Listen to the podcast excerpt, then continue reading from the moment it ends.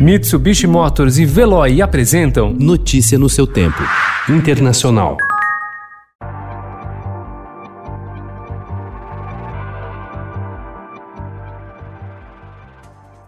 O presidente Donald Trump iniciou uma cruzada contra o voto por correspondência nos últimos meses, questionando a legitimidade da eleição. Muitos republicanos, porém, temem que o presidente possa desestimular seu próprio eleitorado a participar por acreditar que o sistema não é confiável. No justice!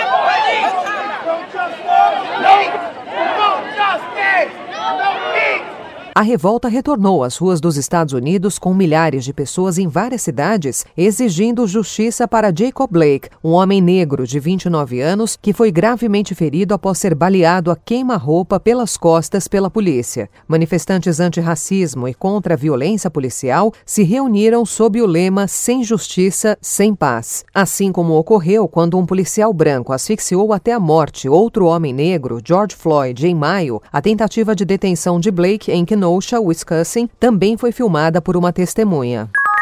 O Kremlin rejeitou ontem os resultados dos exames que indicaram que Alexei Navalny, conhecido por opositor de Vladimir Putin, foi envenenado. As autoridades russas também disseram não haver motivo para investigar o caso, já que o diagnóstico alemão não é conclusivo. Ao mesmo tempo, o governo russo viu aumentar a pressão internacional por uma investigação independente.